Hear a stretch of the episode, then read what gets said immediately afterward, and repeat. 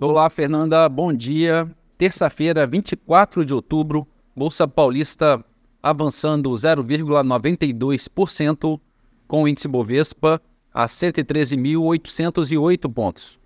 Mercado americano, índice Dow Jones alta de 0,62%, a Nasdaq operando no positivo em 0,6% e o índice SP 500 operando em alta de 0,5%.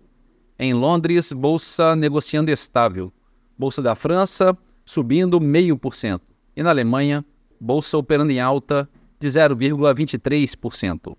No mercado de moedas, o euro é negociado a R$ 5,31, recuando 0,75%. Dólar comercial a R$ 5,01, ligeira baixa de 0,05%.